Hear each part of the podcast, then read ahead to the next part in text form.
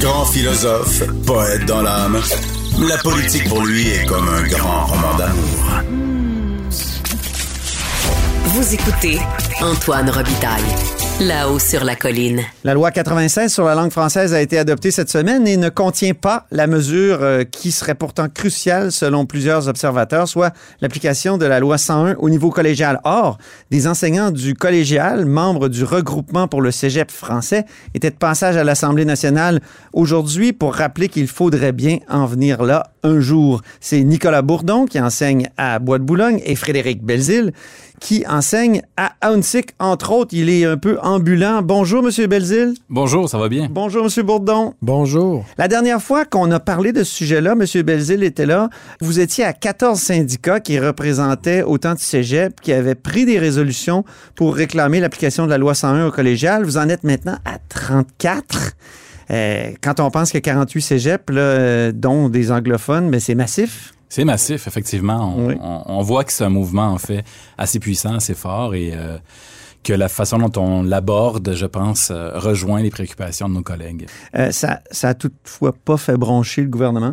Non. Même que François Legault, euh, lorsqu'il a présenté sa loi à l'Assemblée nationale cette semaine, a dit ceci, on va l'écouter. Et ce que propose aussi le Parti québécois, c'est qu'un Québécois francophone qui va aller passer deux ans dans un cégep anglophone pour perfectionner son anglais, mais il n'aura plus le droit de le faire. Il n'aurait pas le droit de le faire selon le Parti québécois. Parce qu'il faut le rappeler, là, le Parti québécois est favorable à l'application de la loi 101 euh, au cégep. Alors, euh, qu'est-ce que vous en pensez, Nicolas Bourdon, de cette déclaration? Oui, ben, on, on se bat contre ce, ce mythe-là de, de, de dire on va perfectionner l'anglais, puis c'est, c'est juste ça qu'on va faire. tu sais. On, on vend ça comme un séjour euh, d'apprentissage de l'anglais, mais nos jeunes, on le constate, nous, sur le terrain, ils sont déjà bilingues. Puis ceux qui vont à Dawson, ceux qui vont dans les cégeps anglais, c'est non seulement ils sont déjà bilingues, mais c'est les plus forts de nos étudiants. Mhm. Fait que, tu sais, il- il faut que les gens comprennent, si je m'en vais faire des études supérieures dans un cégep anglais, c'est que j'ai déjà un, un très bon niveau. là.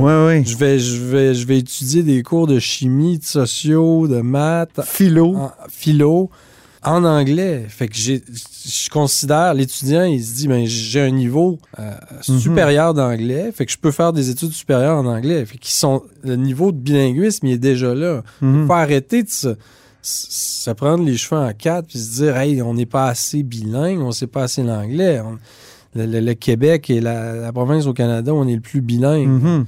Puis moi, je, je prends la balle au monde, puis je vous dirais, faut que les Québécois commencent à se poser davantage de questions sur le taux de bilinguisme en français des anglophones. Parce qu'on l'a vu, là, on, on a vu la Fédération des cégeps qui, qui, qui hisse un drapeau Elle, rouge. c'est vraiment dit- opposé à la mesure de- de la loi 96 qui fait en sorte que les étudiants dans les cégeps anglophones doivent faire un cours en anglais ou d'anglais, euh, euh, en français ou de français. C'est ça, mais donc euh, au Ils début, sont élevés au début, la, ça. la- la motion du, la, la proposition du Parti libéral, c'était trois cours en français. Donc, tu sais, je suis mon cours de chimie, de mathématiques, puis de physique en français. Puis là, c'était révélateur. On nous dit, mais ça va amener des échecs importants. Là. 70% des, des anglophones vont échouer leur cours. Alors là, tu sais, c'est particulier. On, on- faut vraiment comprendre ce phénomène-là, alors qu'on a des, des francophones puis des allophones qui se garochent pour faire l'entièreté de leur cégep en anglais. Là, de l'autre côté, on nous dit non, non, ils ne seraient pas capables, ils ne sont pas assez bilingues Mhm. pour réussir les cours. Tu sais, fait il faut, faut prendre conscience de. Ça nous montre la domination absolue de l'anglais, non? C'est très, très fort. C'est très fort, c'est ça. Puis euh, je trouve que euh, au fur et à mesure où on progresse dans notre formidable aventure, c'est comme une aventure qu'on Ben vit. oui. On apprend des choses comme presque à, à chaque mois, tu sais, des, des, des nouvelles révélations. Dit, il y a un problème au Québec. Là. Mhm. Il- il- Nicolas Bourdon parle de formidable aventure. Euh, Frédéric Belzile, pour vous, ça, ça vous a appris, ça, ça a été politisateur peut-être, cette aventure-là, de, de faire adopter des résolutions comme ça dans les différents cégeps du Québec? Oui, tout à fait. Puis euh, ce qu'il faut dire aussi, c'est que nous-mêmes, hein, quand on, on- on moi j'ai suis sauté, j'ai sauté à pieds joints en fait dans le mouvement, mais il était déjà un petit peu lancé, entre autres par mon collègue Nicolas, qui était vraiment des premiers initiateurs du mouvement. Ah oui. Euh, en fait, euh, on- on n'y croyait pas trop que ça, on, y croyait nous, mais on se, on se disait bon, mais avoir autant de cégeps derrière nous, ce sera peut-être pas facile. Il y aura une certaine résistance. Puis non, on se rend compte que c'est on fait tomber certaines barrières, puis qu'on on, on- on lève un tabou un petit peu par rapport à ça. Donc oui, c'est politisant pour nous qui portons ce mouvement-là à, bras-le-corps, mais aussi pour beaucoup de gens qui ont voté lors des assemblées syndicales et qui nous suivent peut-être de loin, mais qui donc se voient un petit peu forcés de- de mieux réfléchir peut-être à cette question-là, de le faire un peu plus qu'ils le faisaient auparavant, de constater avec les chiffres qu'on leur présente qu'il y a un problème et qu'on essaie en fait de nous voiler ce problème-là de toutes les façons possibles. Et c'est ça qu'on on est en train de faire, c'est de révéler le véritable visage de notre rapport à notre propre langue. Et ça, je pense que c'est politisant pour tous les gens qui suivent le, mou- le mouvement de près ou de loin. Je vais me faire l'avocat du diable. Est-ce que vous n'êtes pas en conflit d'intérêts? Parce que, évidemment, s'il y a plus de monde qui va au cégep en français, vous allez avoir des tâches complètes. Euh, moi, j'ai déjà été euh, précaire au cégep. Je sais ce que c'est d'espérer avoir une tâche complète, surtout à- dans les années 90 où il y avait vraiment pas pénurie de main-d'œuvre, mais pénurie d'emploi. Exact. Euh, Est-ce que vous êtes en conflit d'intérêts? Euh, non, parce que c'est un combat qui a plusieurs facettes. Bien sûr, euh, ça, ça y touche, mais je pense qu'au contraire, euh, c'est pour rétablir, rééquilibrer les choses. Il y a un déséquilibre majeur à cet égard-là, puis on se rend compte qu'il y a une immense précarité d'emploi dans les cégeps francophones, ce que clairement ne vivent pas les cégeps anglophones. Et c'est un peu aberrant parce que tout à coup, on a des cégeps, il y a des collègues qui nous en parlent, hein, que certains cégeps, entre autres à Montréal, perdent carrément des, des enseignants. Le, le contingent d'enseignants en littérature, en philosophie, dans d'autres matières, diminue là, depuis 10, 15, 20 ans parce que les élèves euh, même prennent souvent, là, euh, traversent l'îlot complet pour mieux pouvoir s'angliciser. Donc, euh, c'est un problème qui, qui- qui ne touche pas qu'aux emplois là, des, des profs de cégep euh, français. Il y a vraiment, c'est tout un ensemble de problèmes qui sont interreliés. Bien sûr, on travaille pour casser cette précarité-là. C'est un peu en- quand même aberrant. Je pense qu'on devrait avoir le droit inaliénable de travailler en français au Québec. Ben oui, c'en est un. C'en est un. C'est réaffirmé dans le projet de loi, dans le- la loi 96. Et c'est ça, mais malheureusement, pour y arriver véritablement, il faudrait qu'on prenne les, qu'on prenne les vraies mesures pour ça. Et ce serait, ben, selon nous, entre autres, d'étendre la- l'application de la loi 101 au, au cégep. Mhm. Si je peux, si oui, je peux rajouter Nicolas quelque Bourdon, chose oui. très rapidement à ce, que, à- à ce que disait Frédéric, c'est que euh, je veux souligner le fait que quand c'est présenté en assemblée euh, syndicale, parce que ça part des assemblées syndicales, les, euh, les porteurs de ballon, ceux qui viennent présenter à l'assemblée des profs le projet de loi 101 au cégep, on parle pas, on, présente pas, le- on n'est pas obsédé par les tâches, puis dire ça va donner plus de tâches, puis c'est vraiment, là, les profs sont concernés par l'état du Votre français. argumentaire n'est pas centré sur l'intérêt de l'enseignant, Non, non, pas, Mais pas bien sur l'aspect l'int- corporatiste. C'est ça. que je veux dire. C'est vraiment mais sur le bien commun. euh, collectivement, ça marche pas. On est dans les cégeps francophones, puis on, on entend nos, nos- nos étudiants parler anglais entre eux. C'est ça. Euh, c'est pour ça que les profs, je pense, puis ça, ça nous a surpris, mais en même temps, on commence à comprendre pourquoi on a eu autant de succès. Que les profs disent, mais pas mal une loi naturelle, tu sais, qu'on on devrait adopter. Mhm. Et la, la deuxième chose que je voulais dire sur le- le- l'aspect de l'emploi des professeurs, là où moi, euh, il y a quelque chose que je trouve très particulier, c'est qu'il y a- beaucoup de cégeps anglais, notamment à Saint-Lawrence, on est dans la Oui. merveilleuse ville de Québec, Oui, oui. mais là, c'est- là c'est un rapport avec le- euh, les conditions de travail des professeurs. Mais ces profs-là, là, à Saint-Lawrence, c'est des francophones. Pas tous, là, mais. Mais beaucoup, Mm. 65 beaucoup, 65 Ouais, ouais. tu sais, beaucoup ce que c'est Saint-Lawrence, c'est des francophones C'est qui enseignent en anglais à des francophones. Ben oui. Ça, c'est comme le débat des chefs en 2018 euh, où des francophones débattaient en anglais de politique québécoise. C'est particulier. un peu absurde. Quelles sont les prochaines étapes, Nicolas Bourdon? Ben, les prochaines étapes, ben, c'est de continuer. Parce que là, vous- ça n'a pas marché. Vous n'avez pas réussi à faire changer d'idée le gouvernement, bien qu'il y ait eu des débats au sein de la CAQ, puis on sait qu'il y a des ministres qui sont assez ouverts à l'idée. Ben, je pense que c'est de convaincre, de continuer à convaincre des gens, de, de continuer à convaincre les syndicats, les centrales syndicales. J'espère qu'ils vont embarquer parce que là, sont, très prudentes, sont très conservatrices. Moi, j'avais Peut-être- parlé à Gérald Larose la dernière fois qu'on s'est parlé. Et Gérald Larose, qui quand même a présidé les États généraux euh, donc du français euh, au début de- de- des années 2000, euh, il était pas favorable à l'application de la loi C'est ça. 101. Et finalement, dans les dernières années, il s'est converti.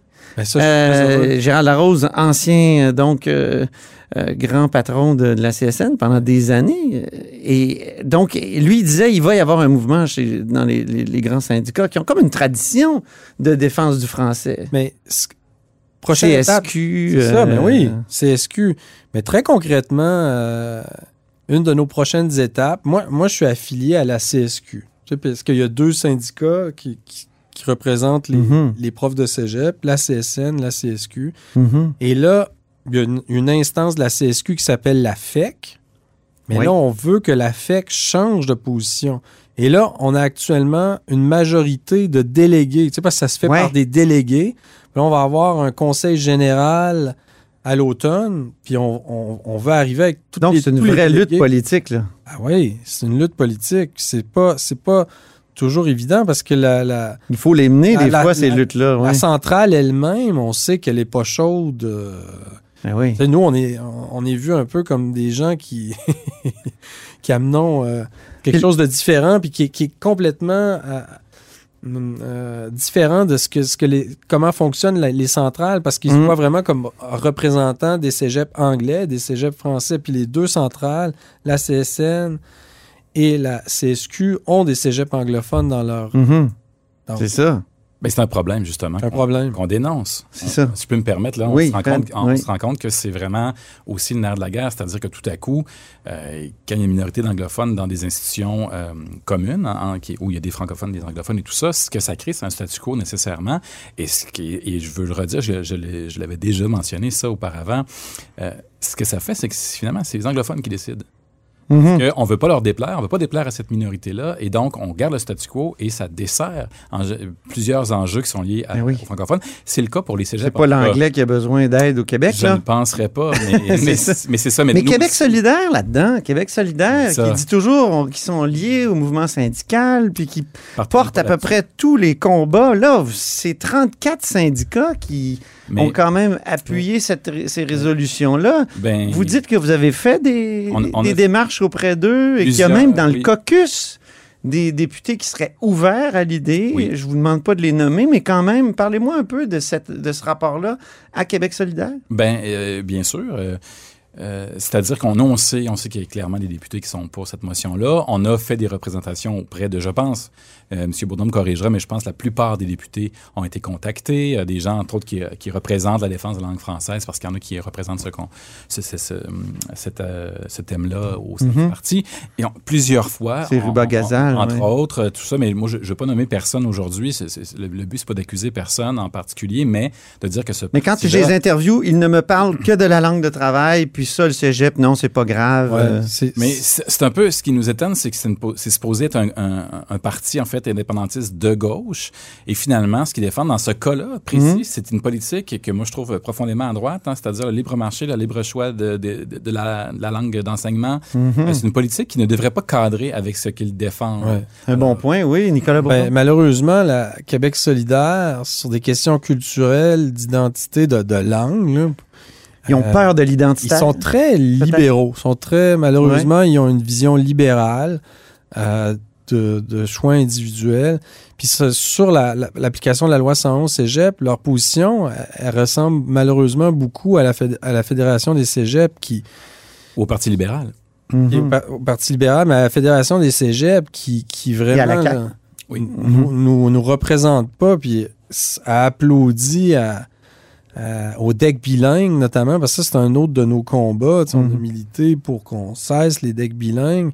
Mais, euh, puis, puis effectivement, le- la Fédération des cégeps, ce qu'elle fait, c'est dire euh, on, on renvoie la balle au marché du travail. Puis malheureusement, Québec solidaire a cette même argumentaire-là de dire ah, c'est le marché du travail qui, est- qui est plus important, c'est ça qu'il faut travailler. Mais pour nous, après avoir lu notamment le, le livre de Frédéric Lacroix, Pourquoi la loi 101 est un échec, Oui. mais on voit que le marché du travail et les études supérieures sont intimement reliés. On peut pas séparer les deux. C'est une, une relation intime en- entre les deux. Puis la loi 101, là, au cégep, au-delà des, des statistiques puis des chiffres, c'est très, très fort. C'est dire, c'est plus la langue française n'est plus seulement la langue des enfants, des adolescents. C'est sérieux, c'est les vraies affaires. Ouais. C'est pour les adultes aussi. Ça me fait C'est penser à un l'éducation texte de, supérieure. Fait penser à un texte de Marc Chevrier, politologue à l'UQAM. Oui. Très beau texte. Langue infantile. Langue- langue Le infantile, français qui serait une langue infantile. Ben, c'est tout le temps qu'on avait, malheureusement. Merci beaucoup, Nicolas Bourdon, Merci. merci professeur à. Bois de Boulogne, et Frédéric Belzile, euh, qui enseigne à UNSIC, entre autres. Ben, merci beaucoup. Et c'est ainsi que se termine là-haut sur la colline en ce jeudi. Merci beaucoup d'avoir été des nôtres. N'hésitez surtout pas à diffuser vos segments préférés sur vos réseaux. Et je vous dis à demain.